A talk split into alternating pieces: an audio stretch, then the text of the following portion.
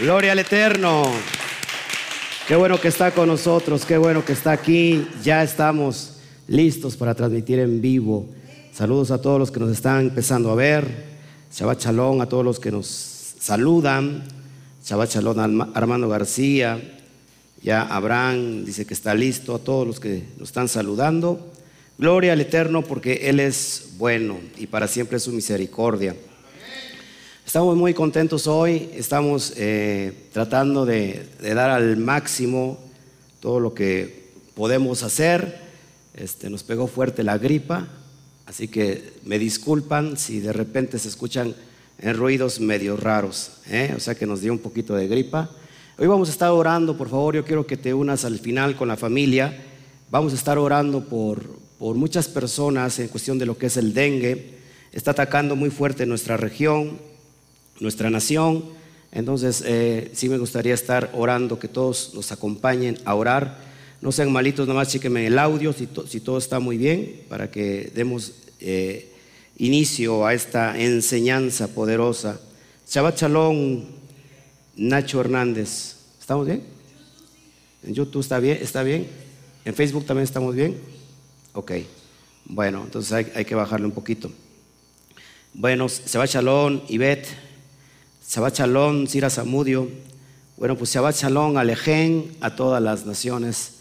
Shabbat Shalom a toda la Mishpajá que nos empieza a ver en cualquier parte del mundo que nos esté viendo. Pues les abrazamos. Mishpajá significa familia. A todos los, a, todos los ajín, a todos los hermanos, a todas las ajayot, a todas las hermanas que nos empiezan a ver. Gloria al Eterno. Bueno, pues es un gusto tenerlo hoy. Déjeme, déjeme hacer lo propio. Quiero quiero compartir este video eh, en, este, en, una página, en un grupo. Permítame tantito, por favor. Y, ya entramos en, gastos. Pues qué bueno tenerlo hoy en, casa. Cami es su casa. Amén. Bueno, lo dejamos para otra. Pues empiecen a comentar, por favor, para que ya nos metamos de, de lleno a este estudio. ¿Cómo les ha ido por la vida? ¿Eh? Shabbat Shalom, ya me salí aquí. Gloria al Eterno. Bueno, ya estamos aquí otra vez. Dice Armando, mañana nos vemos. Gloria al Eterno. Shabbat Shalom, Pati, desde abrazos hasta Colombia. Gloria al Eterno, que ya es la mispajá de Colombia, nos empieza a ver. Gloria al Eterno. Shabbat Shalom, Mari, Mari García. Pues todos aquí muy contentos, todos aquí muy alegres. allá atrás, este, mi madre está sentada hasta en la parte de atrás y está más nerviosa que yo. está más nerviosa que el que está transmitiendo, pero gloria al Eterno. Eh, mi esposa lo va a estar atendiendo en vía eh, en, YouTube, ahí va a estar mi esposa atendiéndola. Cualquier eh, comentario, pues ella se encargará de hacer lo propio. Bueno, si me escucha un poquito la voz medio ronca, es, ya sabe que tengo un poco de gripa. Bueno, hermanos, Hemos estado estudiando durante, ¿qué va? Un mes sobre la cuestión, eh, la circuncisión señal de pacto, de la serie Elohim de pactos, y hemos visto cabalmente, hemos desarrollado un tema eh, basado, lógico, en el contexto de la, de la Torah, de la Tanaj, y hemos entendido el tema de la circuncisión. Porque es muy importante eh, yo que en este tiempo, está enseñando algo que pareciera que, pasó de moda y, creo que no, no es así. Y, en mí hay un celo por enseñar la palabra porque hemos visto eh, no solamente en las cuestiones eh, comunidades mesiánicas que se están convirtiendo, están dejando eh, pues todo lo leudado que tiene que ver con Roma. he visto también judíos, he visto pastores judíos eh, o, rabinos judíos que están enseñando sobre todo que la circuncisión no es para los gentiles. Amén. Entonces, yo eh, no me baso en ninguna enseñanza de hombre, yo no me baso en ninguna enseñanza de cualquier rabino, por muy judío que sea, mis respetos, yo me baso en las enseñanzas que nos dejó nuestro, nuestro rabino, Yeshua HaMashiach. Amén. Y Él es al, que tenemos que ver, al tenemos que voltear a ver, a mirar y de acuerdo a eso estamos nosotros aprendiendo qué es lo que dice el Mashiach de la circuncisión, qué es lo que dice eh, el Eterno de la circuncisión. ¿Cuántos creen de los que están aquí? Eh, sí les, les, voy a pedir el favor que nunca se, no se claven mucho en su teléfono, porque a mí me distrae eso. Sí, aparte están contestando, sí. Eh, ¿Ustedes creen que el Eterno cambia? ¿Ustedes creen que el Eterno cambia de parecer? Es decir, eh, en el Antiguo Testamento, en el mal llamado Antiguo Testamento, Él dijo algo y luego en el Nuevo Testamento, como nos conoce toda la cristiandad, se desdice de lo que dijo. Nosotros tenemos un Elohim que no es hombre para que mienta ni hijo de hombre para que se arrepiente. Todos aquí. Entonces nosotros estamos basados en, la cuestión de lo que dice el Padre y eso es eterno. Amén. Entonces vamos, vamos a estar tratando en el día de hoy eh, textos que están fuera de contexto. Nosotros eh, ya le dimos el contexto en los estudios pasados, eh, desde que iniciamos circuncisión señal de pacto 1, 2, 3, ya dimos todos los contextos necesarios no solamente toráticos, es decir, no, solamente los contextos que tienen que ver con la Torah, con el Tanaj, sino también hemos visto todo el contexto histórico, cultural, literario, político inclusive eh, de, la época. Y, pasamos por un camino eh, visitando eh, la cuestión helénica en el primer siglo y antes del primer siglo, ¿se acuerdan? Los judíos se habían helenizado de tal manera que adoptaron las costumbres. ¿Se acuerdan un poquito que qué había, qué dejó Alejandro Magno? ¿Qué heredó Alejandro Magno? El, helenismo en ellos, lo que es la cuestión, hablando de la circuncisión, pues tiene mucho que ver los gimnasios. Amén. En los gimnasios entraban los jóvenes desnudos. ¿Por qué se entraba desnudo a un gimnasio? Yo creo que sería eh, ahorita un grito muy fuerte que en, el día de hoy en los gimnasios entrara la gente desnuda. Pero ¿por qué en el primer siglo y antes del primer siglo entraban desnudos? Pues porque normalmente un grupo eh, revolucionario judío llamado los sicarios, ¿verdad? ¿Se acuerdan? Los celotes mataban a aquel que no era judío, que estaba sobre todo que era romano. Entraban desnudos y los jóvenes se les notaba que inmediatamente la circuncisión. ¿Qué hacía el joven? Que revertía la circuncisión y, bueno, ese es el contexto que encontramos y que Pablo encuentra ese contexto en el primer siglo. Amén.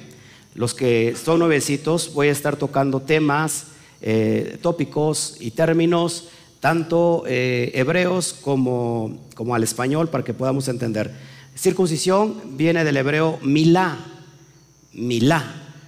¿sí? Milá significa simplemente, ¿alguien sabe qué significa milá? Aquí, Muchos dirán, pues circuncisión. Milá significa corte. Es lo que significa milá. Y si nosotros ponemos Brit Milá, significa el pacto del corte, el pacto de la circuncisión. Entonces, es en ese contexto que vamos a estar trabajando. Yo me apego a lo que dice la Biblia y si yo estuviera eh, equivocado, bueno, solamente tiene que haber pruebas contundentes que demuestren todo lo contrario. Amén. Entonces, vamos a meternos de lleno.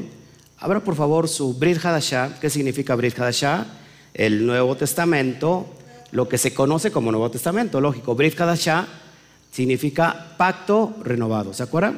Entonces vamos a retomar un capítulo, perdón, un versículo en Romanos 2.25 que está completamente sacado de contexto. Este, en, enseñanzas pasadas trajimos al hermano judío y trajimos al hermano gentil, se los mostré. Sí, bueno, tenemos un extra aquí que le hace de todo para todo, ¿no?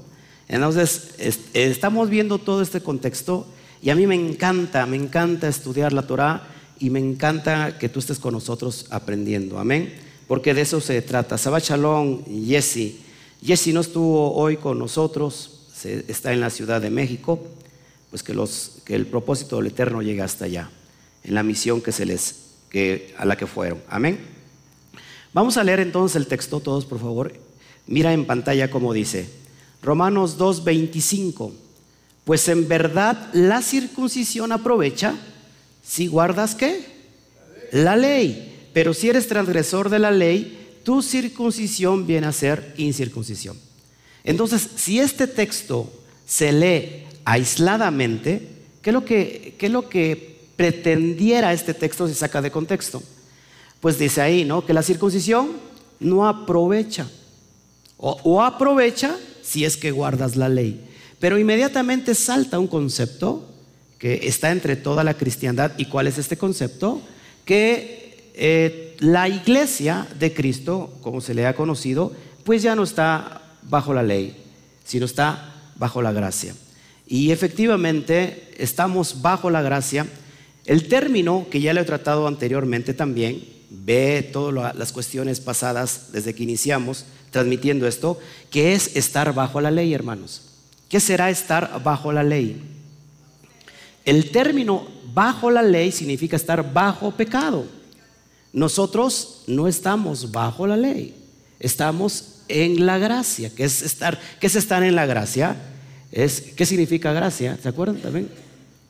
El Gesed, que también tiene que ver con misericordia, y la gracia no es otra cosa que la misma ley del Eterno. ¿Sí? Las promesas de redención dadas a quién? Abraham, que después pasó a, a Yitzhak y después a Jacob, y de ahí viene el término y nace el pueblo israelita. Amén. Ahora, entonces si lo leo y, digo, pues en verdad la circuncisión aprovecha si guarda la ley, pero si tú eres transgresor de la ley, tu circuncisión viene a ser incircuncisión. Entonces, automáticamente y en automático se concluye, mira, de nada sirve guardar la circuncisión porque nosotros no guardamos la ley. Así que esto no es para nosotros. ¿Qué dice, qué dice la cristiandad? Esto es para quién? Para el pueblo judío. Y ya, y te voy a demostrar, y te lo he estado demostrando, que no solamente es para el pueblo judío. Amén. Ahora, ¿qué es lo que hago yo para poder entender un texto. ¿Cómo entiendo yo?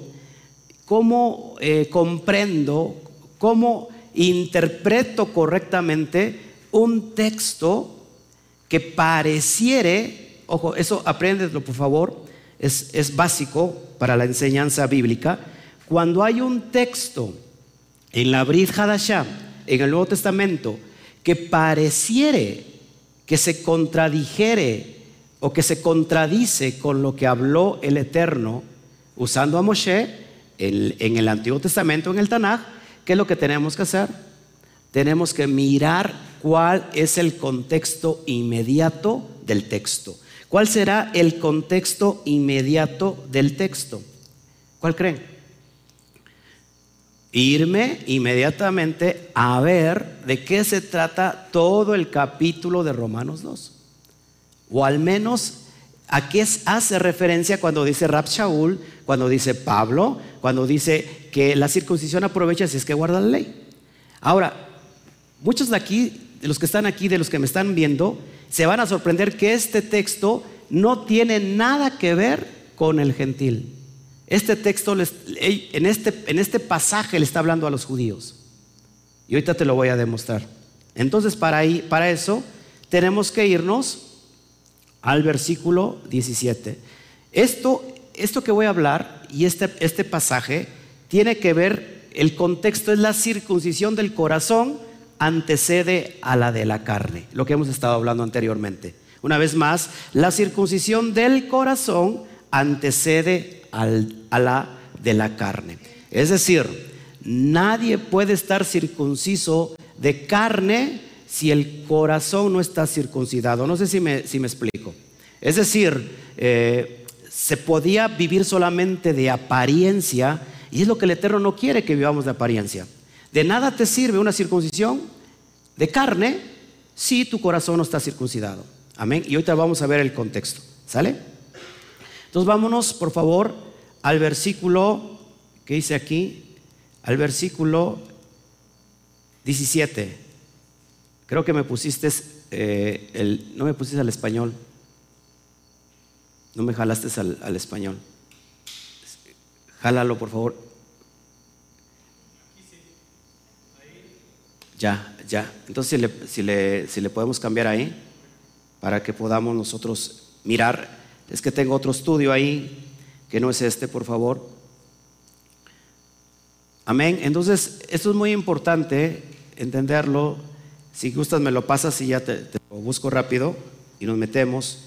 No importa, estamos, estamos en vivo y siempre hay, este, siempre hay de alguna manera im- imprevistos, pero es necesario que nosotros este, podamos ir discerniendo poco a poco.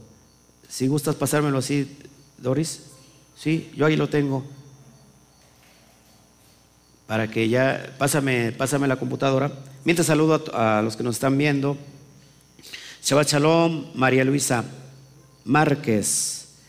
Pues vaya, empiecen a compartir, por favor, ayúdenos a compartir esto en sus redes, en sus, en sus eh, perfiles, por favor, porque es muy importante que estemos conociendo todos estos contextos y, y que la demás gente tiene que, que ir conociendo.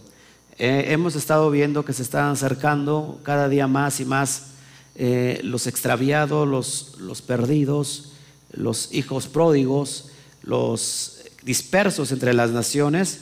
Y este es un boom, es un despertar que no solamente está ocurriendo en México, no solamente ocurre en México, sino que ocurre en todo el mundo.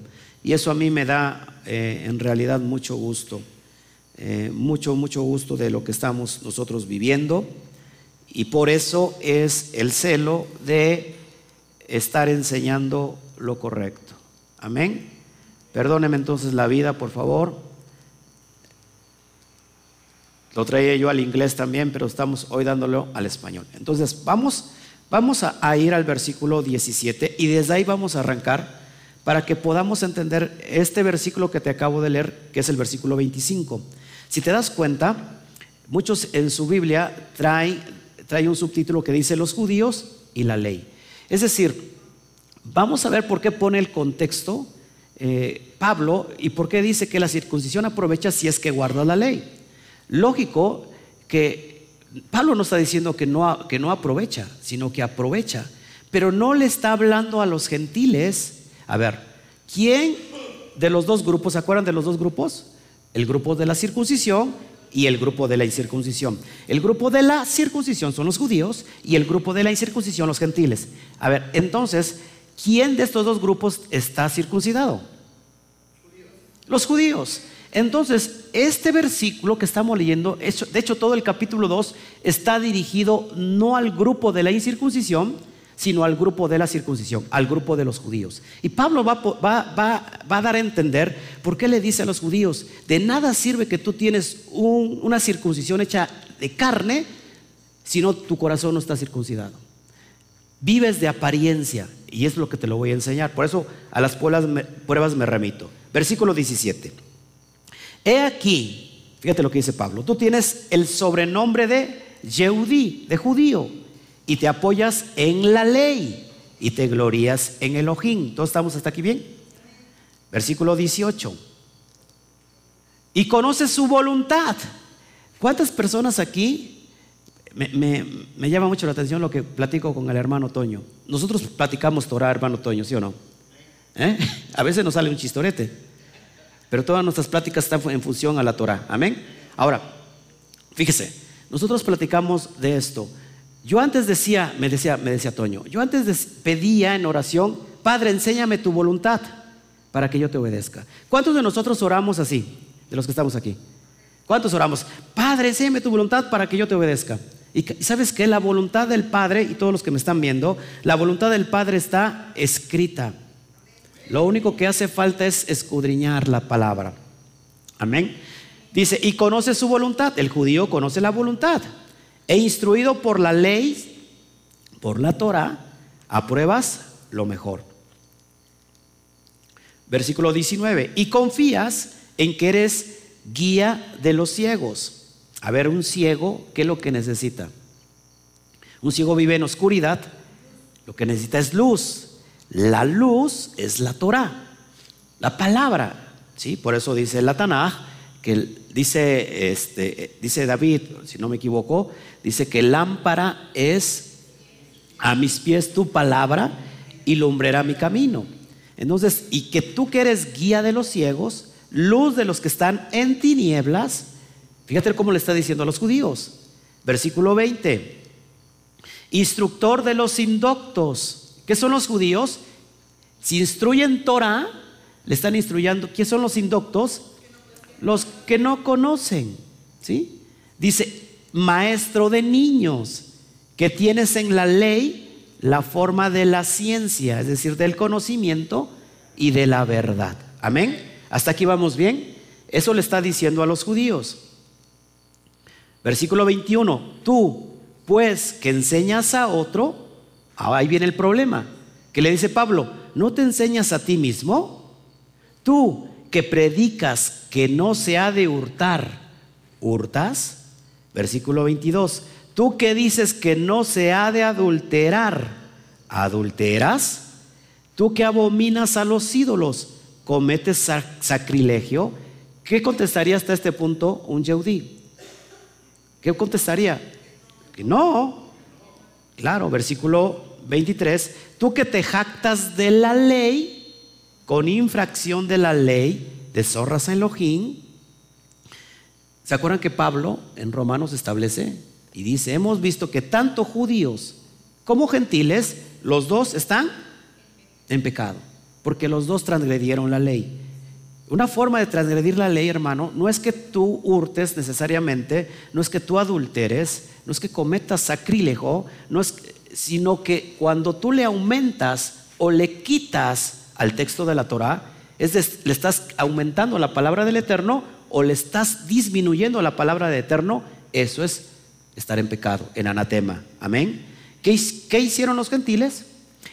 Y estos gentiles, una vez más remarcó, no son los paganos que están en el mundo. Estos gentiles a los que Pablo se menciona son los israelitas que se asimilaron entre las naciones. ¿Cuándo pasó eso? 721, 722 antes del Mashiach. Todos hasta aquí. El reino del norte, el reino norteño se dispersó y se les conoce como la casa de Israel, la casa del norte. Las, y, y, Mashiach que decía, yo no he venido sino a buscar las ovejas perdidas de la casa de Israel. Todos hasta aquí. Es a estos gentiles que Pablo también le está mencionando. Los gentiles desecharon la ley, la Torah. Efraín dice que le pareció cosa que extraña, lo vimos el miércoles. Efraín le pareció cosa extraña a la Torah. Por su parte, los judíos tienen los pactos, las promesas, la promulgación del culto, todas esas cuestiones de la Torah. Pero ¿qué hizo el, pueblo de Judá? ¿Qué hizo? Que añadió al texto de la Torah. Ellos tienen otra Torah. Mucha gente no sabe aquí que ellos tienen otra Torah, llamada Torah oral. Tan fuerte, inclusive a veces tan eh, con más autoridad que la Torah escrita que nosotros tenemos. Es por eso que dice Pablo, los dos están en pecado. Entonces le, dice, le sigue diciendo al judío, tú que te jactas de la ley, con infracción de la ley, ¿deshonras a Elohim? Versículo 24, porque como está escrito, el nombre de Elohim es blasfemado entre los gentiles por causa de vosotros. ¿A qué hace referencia esto? Esto es tomado de Isaías 52.5, donde dice que la casa del norte fue llevada a Siria. Por causa del pueblo judío, el nombre, a ver quién me puede descifrar esto. Por causa del nombre, el nombre de Dios, por causa de los judíos, fue blasfemado entre los gentiles. Porque era necesario que la casa del norte se, esparciera entre todas las naciones. ¿Qué pasó ahí? Que olvidaron el nombre. Amén. Entonces el pueblo fue llevado a cautivo, llevado por Asiria. Y, en el mismo capítulo 1, del mismo Isaías 52, versículo 1, dice que nunca más vendrá a ti incircunciso ni inmundo. Entonces, hermanos, estamos entendiendo el, versículo 25 y le estamos dando el contexto necesario. Amén. Seguimos entonces. Vuelvo a leer el versículo 24. Porque como está escrito, el nombre de Elohim es blasfemado entre los gentiles por causa de vosotros. Versículo 25. Y ahí ya se puede entender. Pues en verdad, le está hablando a los judíos, pues en verdad la circuncisión aprovecha si guarda la ley pero si eres transgresor de la ley, tu circuncisión viene a, ser incircuncisión. ¿Qué está diciendo Pablo? Vamos a aterrizar aquí. Pablo le dice a los judíos, todo eso que te acabo de decir está muy bien, pero ¿de qué te sirve la circuncisión si estás transgrediendo la ley? No sé si me explico. ¿De qué te sirve la circuncisión si estás transgrediendo la ley? Tu circuncisión viene a ser qué? Incircuncisión. No sirve absolutamente de nada. ¿Estamos entendiendo hasta aquí? Los que me están viendo, por favor, ¿estamos entendiendo hasta aquí? Es muy práctico eso lo que estoy enseñando. Eh, Pablo no está hablando en contra de la circuncisión. Dice que si tú vives de una forma de apariencia, de nada te sirve la circuncisión. No sé si me explico. ¿Podrá la circuncisión salvarte? Eh, vemos a, ¿cómo se llama? A Jacob, llamado Santiago, Jacob Hasadik, Santiago el menor, que dice, ¿podrá tu fe salvarte si no tiene obras? Porque mucha gente dice, es que es solamente por fe, yo soy salvo por fe. Pero si no entendemos tampoco el concepto de fe, fe es obediencia, obediencia aquí a la Torah. Es decir, ¿podrá tu fe salvarte si no tienes obras? La circuncisión es una obra de la fe. Muchos mucho dirá, ¿qué está diciendo, pastor? La circuncisión es una obra de la fe. ¿Qué es fe? Emuna. Emuna, obediencia, fidelidad. ¿A qué? A la palabra del Eterno. Y es un pacto, es una marca que lo hemos visto anteriormente, que es para cuándo? Para siempre, eternamente. Amén. Es. Entonces vamos entendiendo el concepto. Entonces vuelvo, vuelvo a lo mismo le dice a los, al judío, la circuncisión aprovecha. Lógico, si es que guarda la ley, pero si la transgredes, ¿de qué te sirve tu circuncisión? ¿Cuántas personas conoce en ese sentido? En ese sentido espiritual, quizás entre, entre los cristianos donde veníamos, que hay mucho, hay mucho cristiano que se, las da de, de, muy santo, ¿no? Ya cada vez que se acerca cantamos aleluya, aleluya, aleluya. ¿sí? Todos aquí. Y, esa persona piensa que no tiene errores y, no sabe que la persona eh, no es tan, o sea, no se puede vivir de apariencia cuando el propio Padre conoce la intimidad de cada uno de nosotros. No sé si me explico. Entonces Shaul les está hablando a los judíos, no le está hablando a los gentiles, para que no te vayas a equivocar. O sea que este pasaje en especial no tiene nada que ver con los gentiles, tiene que ver con los judíos. Sigo, adelante. Versículo 26. Si pues el incircunciso guardare las ordenanzas de la ley, ¿cuáles son las ordenanzas de la ley? La Torah, los pactos, la promulgación, los mandamientos. ¿Sí? Dice, no será tenida su incircuncisión como circuncisión. Es decir, que este pasaje está hablando que la, la circuncisión del corazón antecede a la circuncisión hecha en la carne. No está diciendo que no es necesario, está diciendo que tanto una como otra es importante. Es más, antes de pasar por el proceso de la circuncisión hecha con eh, la carne, tendrías que pasar por la circuncisión hecha del corazón. No sé si me explico. ¿Cuántos de nosotros aquí, a ver, las mujeres, tienen que ser circuncidadas? Del corazón. Yo, pienso, hermanos, y, perdón por todos los varones que, me están oyendo, muchas hermanas aquí son valientes y han de decir, pobres hombres insensatos que no saben ni, qué onda. Muchas mujeres aquí ya hubieran corrido para hacerse la circuncisión como señal, pero porque hay, hay corazones circuncidados. Gloria al Eterno por las mujeres, porque si no fuera por ellas, nosotros qué seríamos, ¿no? Amén. Voy a tomar tantita agüita. Se me está resecando mucho la garganta. Amén. Es impresionante estar entendiendo todos esos conceptos. Entonces leo nuevamente el versículo 26. Dice, pues si el incircunciso guardare las ordenanzas de la ley, ¿no será tenida su, incircuncisión como incircuncisión, como circuncisión? No está diciendo que no, que no necesita el, gentil circuncidarse. Está diciendo que es importante que el gentil, no teniendo la señal de pacto, puede estar guardando mejor la ley que los propios judíos. ¿Todos aquí? Versículo 27. Y el que físicamente es incircunciso, pero guarda perfectamente la ley, te condenará a ti que con la letra de la ley y con la circuncisión eres transgresor de la ley. Entonces, ¿qué está diciendo Pablo? No puedas vivir de apariencia judío. Puede venir un gentil que físicamente, es decir, no tiene circuncisión, todavía eh, exactamente la carne la tiene ahí, tiene el prepucio, no pasó por la Brit Milá, no pasó por la Milá, por el corte, pero ¿qué hace este gentil? Guarda perfectamente la ley. Te condenará a ti que con la letra de la ley y con la circuncisión eres transgresor de la misma ley.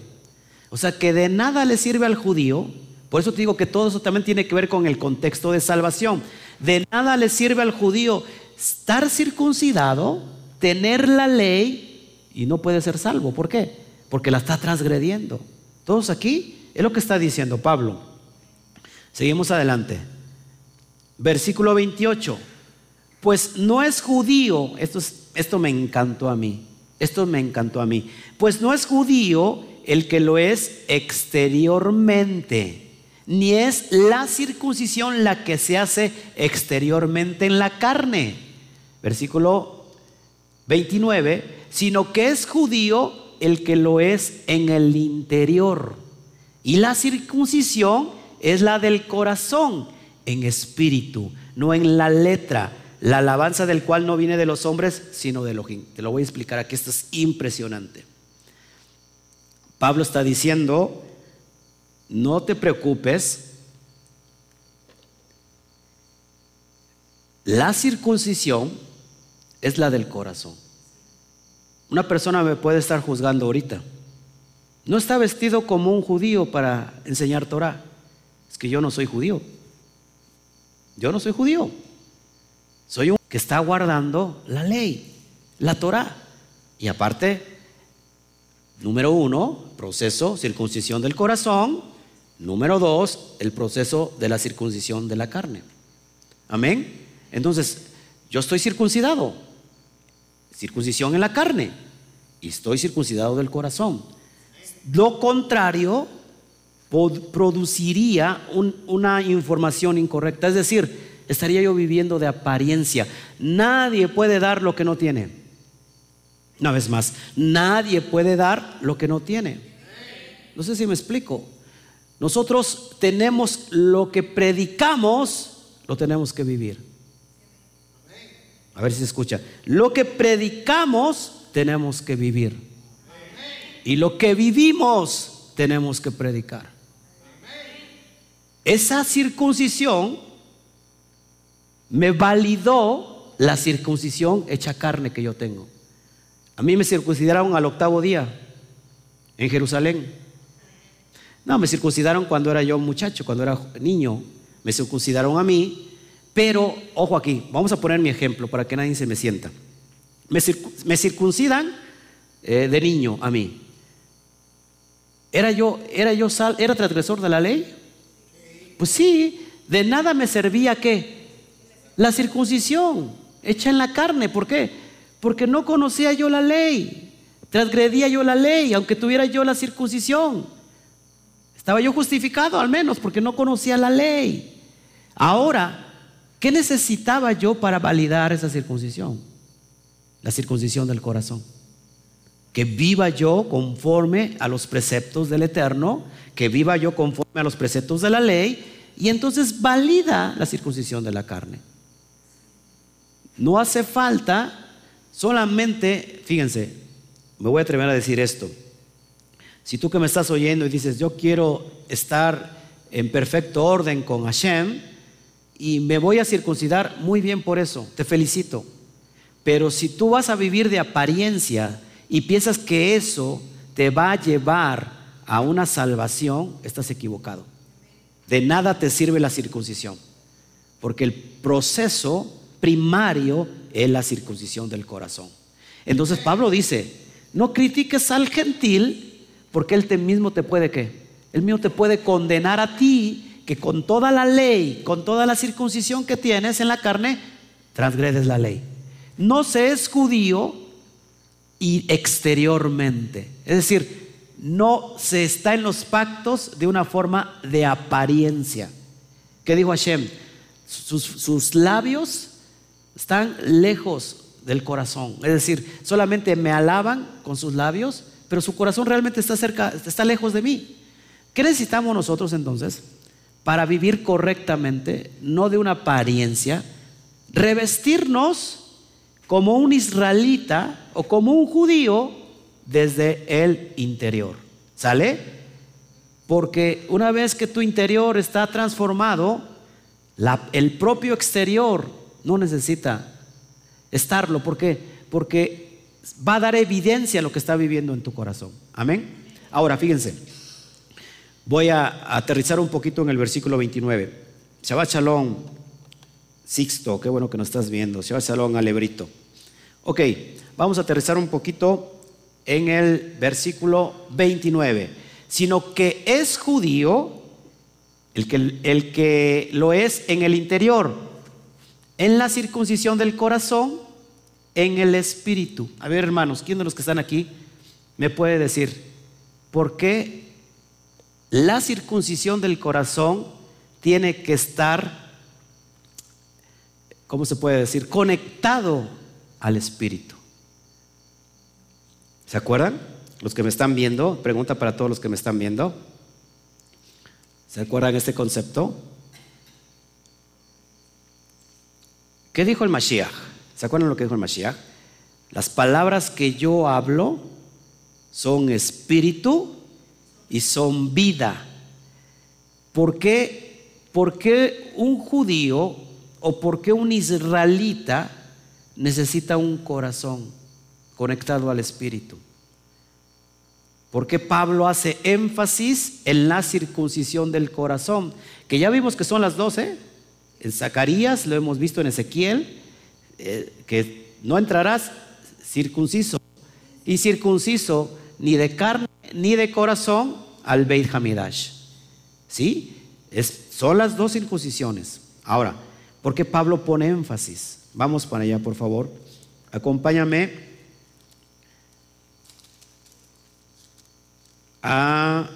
Vamos a ver primero Jeremías. Qué silencio. Hoy nos faltó mucha gente. Jeremías. De hecho, bueno, está, estamos, estamos aquí cerrados.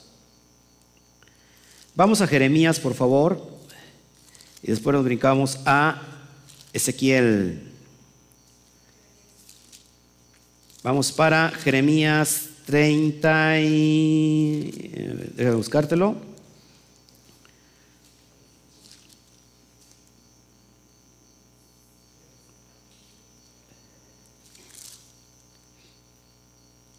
Jeremías capítulo 31.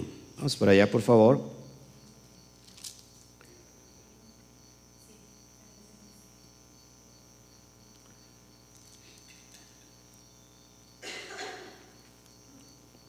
Jeremías 31, 31 dice así, he aquí que vienen días, dice Yahweh, en los cuales haré nuevo pacto con la casa de Israel y con la casa de Judá no como el pacto que hice con sus padres el día que tomé su mano para sacarlos de la tierra de Egipto, porque ellos que dice, invalidaron mi pacto, porque yo fui, aunque yo fui un marido para ellos, dice Yahweh. Pero este es el pacto que haré con la casa. Presta atención cuál es el pacto. Con, con la casa de Israel después de aquellos días, dice Yahweh, daré mi ley, ojo, en su mente y las escribiré en su corazón y, yo seré a ellos por Elohim y ellos me serán por pueblo. ¿Cuál, ¿Cuál era el problema? Que la ley estaba escrita en piedras, en tablas de piedra, no haciendo referencia a las tablas de Moshe. ¿Cuáles eran esas tablas de piedra? A la, que hace la analogía este, este pasaje de Jeremías. Ah, ¿Cuál es el mashal? ¿Cuál es la analogía? Las tablas de piedra del corazón de los israelitas era duro, era muy duro, y dice, ¿sabes qué? Así no va, no va a entrar la palabra. Voy a hacer un nuevo pacto, el mismo que le di a sus padres, pero ahora va a estar escrito en su mente y en su corazón. Amén. Vamos a Ezequiel, por favor. Versículo 36.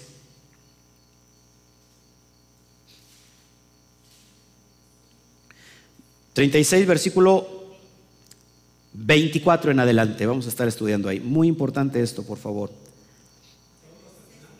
¿Eh? 24, voy a leer hasta el 27. Gloria al Eterno. Saludos a todos los que nos están viendo en YouTube. Yo no tengo ahorita, este, no sé quién me ve en YouTube, pero saludos a todos, por favor. Qué bueno toda la comunidad de, de YouTube que nos está viendo. Gracias por su, por su visita. Isela Gómez. Isela Gómez, Shabbat Shalom. ¿Quién más se nos está escribiendo por ahí en, en, YouTube? Algunos están viendo en los dos. Dice, pues no me pierdo. En los dos estoy como, como este, no se me escapa nada. Bueno, saludos a todos los que nos ven en YouTube. Abrazos, mis hermanos. Por favor, compartan este video, ayúdenme.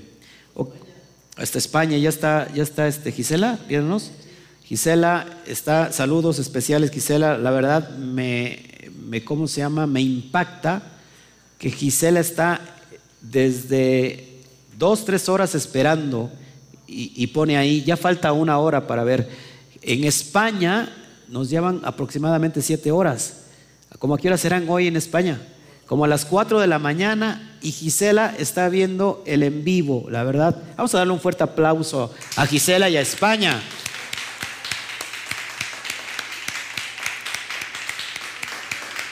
Gloria al Eterno, es impresionante, güey, qué bueno lo que está pasando. Amén. Ahora, entonces, ya, ya tienes, por favor, Ezequiel, desde el 24 al 27. Vamos a leerlo. Dice así, y yo os tomaré de las naciones, está hablando a la casa del norte, a la casa de Israel, a las ovejas perdidas, a los dispersos entre las naciones, a estos gentiles que Pablo hace mención, todos hasta aquí. ¿De dónde los va a tomar? Desde las, de las naciones y os recogeré de todas las tierras y os traeré a vuestro país. ¿Cuál será el país? Israel. Esparciré sobre vosotros qué? Agua limpia. Aquí hace referencia la analogía a la Torah. Y seréis limpiados de todas vuestras inmundicias. El hijo pródigo tuvo que ser limpiado. ¿Se acuerdan? El padre le cambia las vestiduras ¿sí? Le quita las sandalias, es, decir, le cambia todo eh, e, ese olor de inmundicia de entre las naciones. Y de todos vuestros ídolos os limpiaré. Fíjate lo que le está diciendo a toda la cristiandad. Os daré, ojo aquí, ¿qué les va a dar? Un corazón nuevo. ¿Cuál era el corazón de Israel? ¿Cuál era el corazón de estas ovejas perdidas? Un corazón de piedra les daré un corazón nuevo y pondré un espíritu que nuevo dentro de vosotros y quitaré de vuestra carne el corazón de piedra y os daré un qué? Un corazón de carne.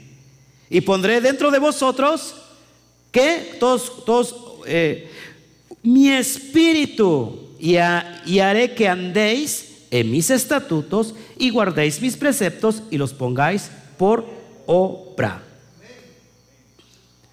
Un aplauso, por favor, al Eterno.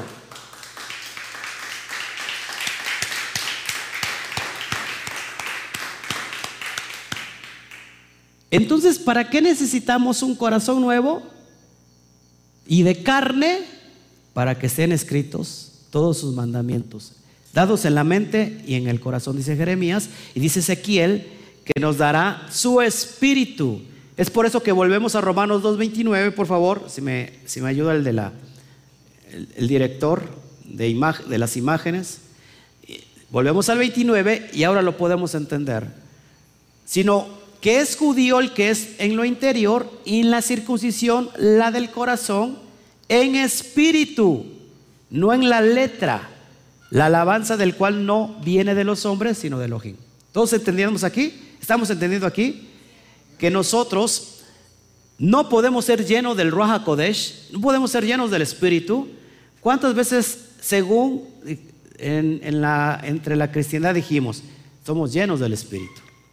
¿Cuántos pasaron muchas veces adelante? ¿Cuántos quieren recibir el Espíritu, el Espíritu Santo? ¿Y qué pasaba? La gente venía, ¿no? Yo quiero recibir. Y las personas quedaban igual. ¿Para qué necesitamos el Espíritu, el Espíritu del Eterno? Para obedecer sus mandamientos. Antes de, antes de tener un corazón de carne, es decir, tenías un corazón de piedra, ¿podíamos guardar los mandamientos? Absolutamente no, imposible. Entonces lo que hace aquí Pablo referencia, no en la letra. ¿Cuál letra, hermanos? ¿Se acuerdan que en, 2 de Corintios 3:16 dice la letra mata, pero el espíritu vivifica? Es decir, si tú tienes solamente la letra, haciendo referencia a dos cuestiones. La letra, la de la Ketuba, que se firmó, ¿verdad? El matrimonio entre Yahweh y su pueblo, se firma la Ketuba. ¿Y qué pasó con esa, con esa letra? Que los, nos mataba. ¿Por qué? Porque había una ley del adulterio sobre nosotros. Eso hace referencia. Necesitamos el Espíritu que da vida. ¿Por qué el Espíritu va a dar vida? Porque si no tenemos el Espíritu dentro de nosotros, no podemos obedecer la Torah, los mandamientos, los mis votos aquí. Es por eso lo que hace eh, referencia Pablo. La letra mata. La alabanza del cual no viene de los hombres, sino de Elohim. Entonces, hermanos, hemos estado viendo este contexto basado en lo que es la circuncisión y hemos entendido, hermanos, que así es como se interpreta un texto que está completamente aislado. Todos entendimos hasta aquí, hermanos. Y vamos a avanzar solamente darte unos, unos, este, volvemos a Romanos 2.25 para que podamos entender, ahora sí, perdón si se me reseca un poco la garganta. Dice, pues en verdad la circuncisión aprovecha si guardas la ley, pero si eres transgresor de la ley, tu circuncisión viene a ser incircuncisión. ¿Ya entendimos ahora sí el pasaje? De nada sirve que estés circunciso, circunciso. ¿No? De nada sirve si estás incircunciso en tu corazón. No sé si me, si me, si me explico. De nada sirve que vivas de apariencia, de nada sirve que vivas aparentando una cosa si tú estás lejos, tu corazón está lejos del Eterno. Amén. Ahora, por eso digo que la circuncisión antes del corazón antecede de la carne. ¿Qué estamos haciendo? Algunos de los que ya estamos aquí, algunos de los que no están circuncisos aún físicamente, su corazón tiene primero que ser qué? Circuncidado. Una vez que está obedeciendo los misbot, una vez que está guardando los pactos, que es necesario que vaya usted a hacer la milá, es decir, el corte, la señal del pacto. Amén. Y ya para terminar, entonces, ¿quién prohibió la circuncisión? Vamos a ver esto. Te traigo unos datos ahí para que veas, mucha gente no lo sabe. Este personaje, parece personaje, perdón, este personaje llamado Antíoco IV Epífanes. La palabra Epífanes significa Dios manifestado. Él decía que era la manifestación de Zeus. Ojo aquí, ¿eh? ¿Han escuchado la palabra eh, epifanía? ¿Si han escuchado la epifanía? ¿Qué significa epifanía? Manifestación de Dios, lo que hemos conocido en la cristiandad. Ahora, Él es el Dios manifestado, el Zeus, la manifestación de Zeus, Antíoco. ¿Qué hizo Antíoco? A la muerte de Alejandro Magno, los Seleucidas heredaron el trono de reino que el macedonio había dominado entre la península de Anatolia y Oriente Próximo es decir, lo que hoy es parte de Turquía, Armenia, Irak, Irán, Afganistán, el este de la India, algunas repúblicas exsoviéticas del Cáucaso, Líbano, Siria, Palestina e Israel y la ciudad del norte de Egipto llamada Alejandría. Después de Alejandro Magno, se divide su imperio en cuatro y en esta región que te estoy enseñando, gobierna este rey y mira lo que va a hacer este, este rey malvado. Fue rey de Siria, de la dinastía Seleucida, desde el 175 al 164 antes de Mashiach. Esto sucede dos siglos antes del Mashiach. Fíjate lo que hizo él. Trató de suprimir el culto a Yahweh en todo Israel. Prohibió el día impresionante. El día Kadosh, que es el Shabbat. ¿Qué más prohibió? La circuncisión y la alimentación kosher, es decir, lo que conocemos nosotros en Levítico 11 como la alimentación dietética que es, eh, ¿cómo se llama?, limpia. Esto, este tipo lo prohibió, anuló eso y el que lo hiciera llevaba a la muerte. Es impresionante, hermanos. Mucha gente no sabe esto. ¿Qué hizo también este malvado? Este Reshaín, que es la palabra Reshaín, gente malvada, metió dentro del templo sagrado al dios pagano Zeus y estableció el culto a los dioses griegos. Incluso, ¿saben qué hizo? Sacrificó un cerdo, sacrificaba a los cerdos como ofrenda a Zeus dentro del mismo templo Kadosh. De ahí viene la palabra sacerdote sacerdote, sacrificador de cerdos. Eso es una abominación delante del Todopoderoso. Eso es lo que hizo nada más este tipo. ¿Quién, quién prohibió la circuncisión? Pues empezó desde, desde eh, Antíoco Epífanes. Cuenta el libro de los Macabeos. Acuérdense que hay dos libros de los Macabeos. No entró, no entró en el Tanaj porque se, cierra, se cierra lo que es ya la cuestión de ya no entrar más libros, se cierra el cano, y, esto sucede después de que se cierra el cano, pero estos son libros históricos, también lo vemos con el, este judío, este historiador judío del primer siglo, este, Josefo, ¿sí? él menciona esto, el primer libro de los macabeos, solamente para darte datos históricos, fue escrito en hebreo. El segundo libro que es como una, eh, como una repetición del primero, fue escrito en griego. Ojo aquí. Entonces, estuve viendo estos libros históricos, hermanos, y es increíble lo que este tipo hizo, matando a, a miles de personas guardando Shabbat. Encontraban en las calles, mandaba a todos sus guardias, y cuando las mujeres estaban presentando a los niños para ser circuncidados, como, como manda la ley, al octavo día, Dice que agarraba tanto a las mujeres como a los niños y los degollaba y los colgaba en todas las calles para que quedaran como ejemplo de que no se tenía que circuncidar nadie, no tenían que guardar el Shabbat porque eso era penado y tenían que comer cerdo. Aquellos que se negaban a comer cerdo, hermanos, eran, eran muertos. Entonces, es lo que vemos antes de Mashiach. ¿Por qué, traigo los datos históricos? Porque mucha gente no conoce esto. Mucha gente dice, erróneamente, y a lo mejor de una manera este, muy honesta, porque no entiende el contexto histórico, no lo sabe, pero cuando dice, no, la circuncisión, esa ya quedó anulada. Yo pregunto, ¿quién la anuló? ¿Quién la canceló? ¿El Eterno no?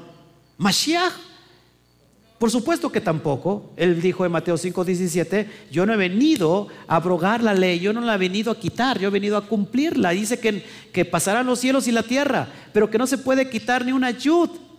Es la letra más pequeña, ni una tilde de la ley, hasta que se cumplan todas las cosas. Entonces, hermanos, ¿Quién prohibió la circuncisión? Te lo estoy enseñando. Yo no te puedo engañar. Tú puedes escudriñar esto, puedes buscarlo. Métete a Google y vas a ver en la historia. Esto está escrito, hermanos.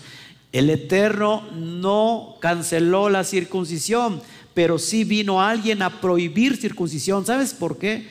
Auspiciado nada más y nada menos por quién? Por Hasatán. Porque la circuncisión es una señal de pacto. ¿Qué quiere el enemigo que tú no tengas esa circuncisión? Por eso me extraña que muchos pastores eh, que están en las raíces hebreas están enseñando que ya no se tienen que circuncidar. Ese es un concepto erróneo. Es más, hay judíos que están diciendo los gentiles no tienen que circuncidarse. ¿Por qué? Porque, saben que los gentiles no son parte del eterno, no son parte del pueblo del eterno. Pero aquí te estoy enseñando lo que el eterno quiere que hagas. ¿Quién prohíbe la circuncisión? Antíoco Epífanes. Sigo adelante.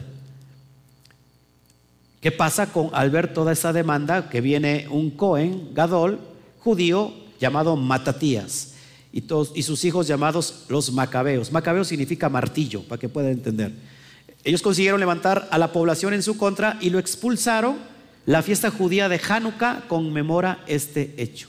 Por eso vemos, por eso vemos eh, una menorá, no de, no de siete brazos, sino de nueve. ¿sí? Tiene contexto, tiene que ver con todo esto. Imagínense entonces ahorita. Es como si, si ahorita que estamos conociendo la Torah, estamos conociendo los pactos. No sé si vieron en video apenas, salió en YouTube, salió en Facebook, un pastor cristiano sacrificando un chivo. No sé si lo vio. Yo lo salió, salió en, Facebook, se hizo viral. Un pastor cristiano delante del altar sacrificando un chivo. Lógico tomado de, yo creo que del, del Yom Kippur, ¿no? El, día de expiación.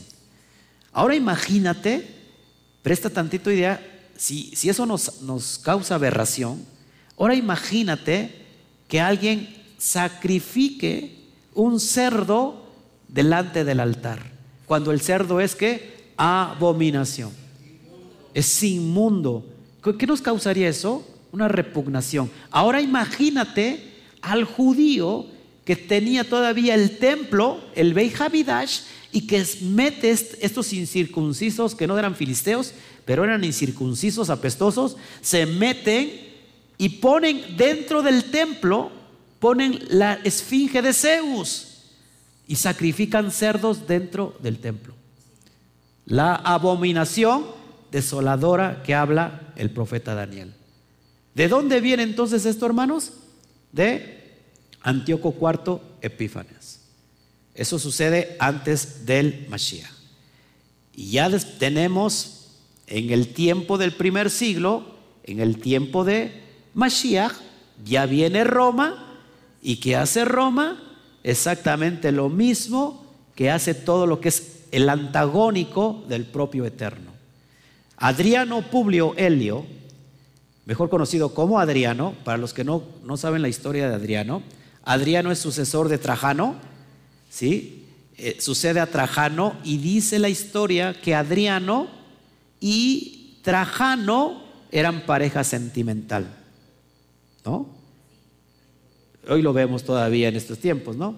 Entonces, ¿qué hace, qué hace este Adriano? Otro personaje aberrante para la Torah para, los pactos. El emperador Publio Helio Adriano, entre el 120 al 135 después de Mashiach, al término de la tercera revuelta judía contra Roma, Adriano expulsa a todos los judíos de Israel y decreta, número uno, que todos los judíos en todo el imperio tienen prohibido, ojo, la circuncisión y guardar el Shabbat so pena de muerte. Lo mismo que Antíoco Epífanes, pero ahora a través de Roma. No solamente en Israel, no solamente en Jerusalén, no solamente en Judea, sino que en todo el imperio. Cuando digo todo el imperio, hermanos, me estoy haciendo, haciendo referencia a todo lo que gobernaba Roma. Acuérdense que había judíos y había israelitas esparcidos en todo lo, que es el Asia Menor, en todo lo que desde Alejandría, en todo la las partes esas del mundo.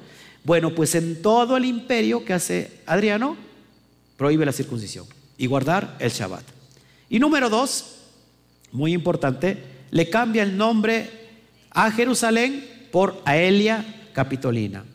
Y a Judea, importante, pregunta, ¿quién serán los enemigos de los judíos? Enemigos acérrimos, los filisteos. Entonces le dice, vamos a ponerle a Judea Filistea. En latín, Filistea es Palestina, lo que conocemos hoy como la franja de Gaza, Palestina. Eso no existía, es un invento de Adriano. Eso fue lo que hizo este, este emperador y de, desde el 120 al 135, bueno, pues ya tenemos toda la historia de separación, ¿verdad? Que Roma establece, que establece, número uno, quitar todos los pactos, todas las promesas del Eterno dadas a su pueblo y se levanta el tiempo de o la invención de esta religión llamada cristianismo.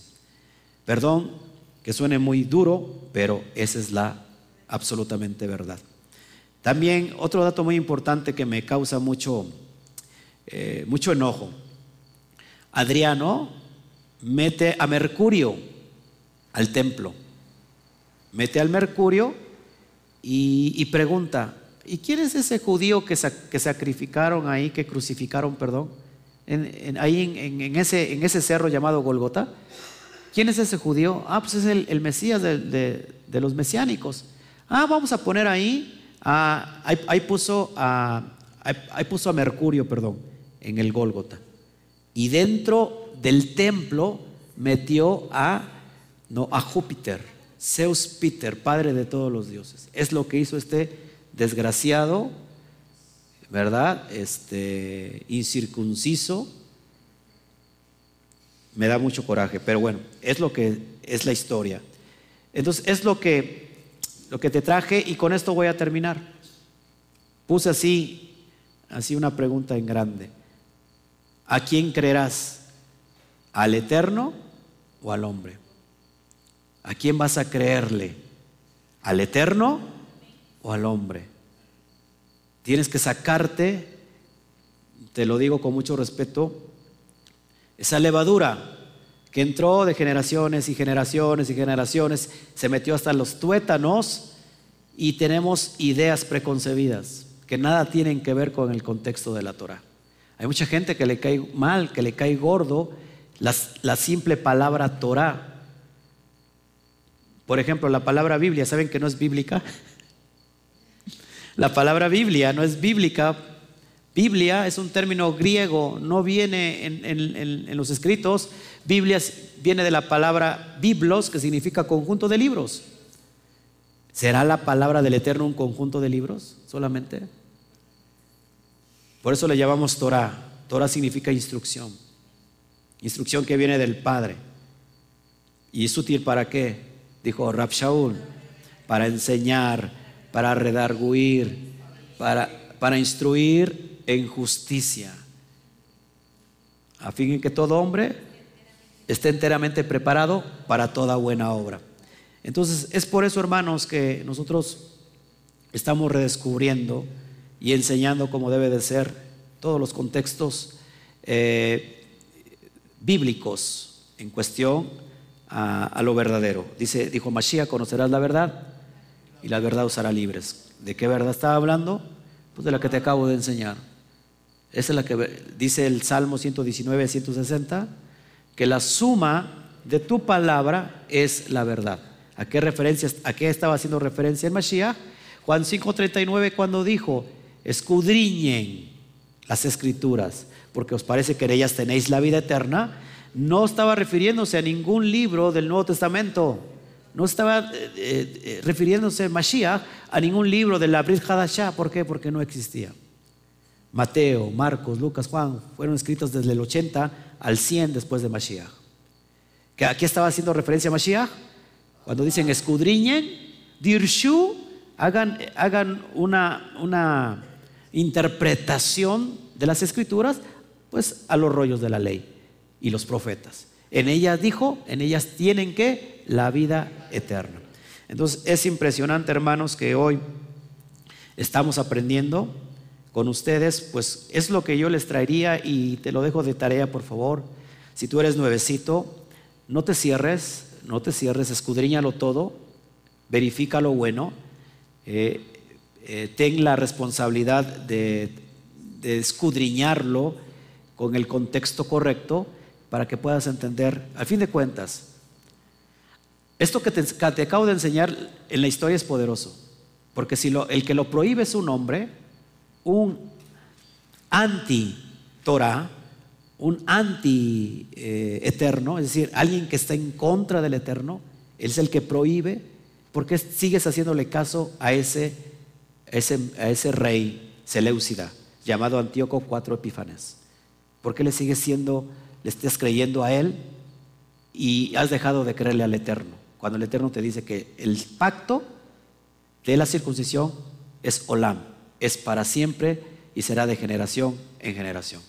Amén. Pues gloria al Eterno. Vamos a dar un fuerte aplauso.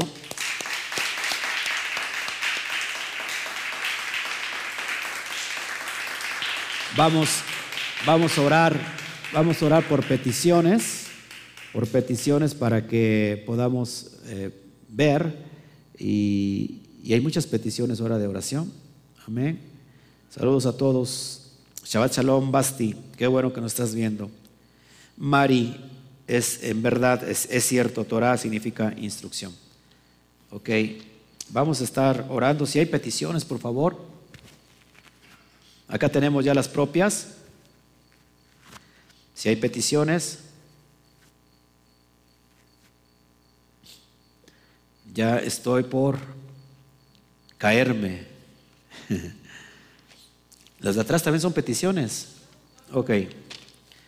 trajeron un listado como de, como las peticiones, si no es el cótel, ¿eh? Ya casi trajeron las peticiones como las que meten en el cótel, en el muro de los lamentos. No, no, no. Ok. Entonces vamos a orar, hermanos. Si hay oración, fíjense en YouTube, por favor, si hay peticiones de oración para empezar estar orando. Aquí no, no veo ninguna petición de oración. Para irnos despidiendo esta bonita noche, em, quería empezar a llover y se espantó la lluvia. Amén. Cuando mencionamos Antíoco Epífanes, como que se enojó. Las tinieblas. Amén. Pero es la verdad.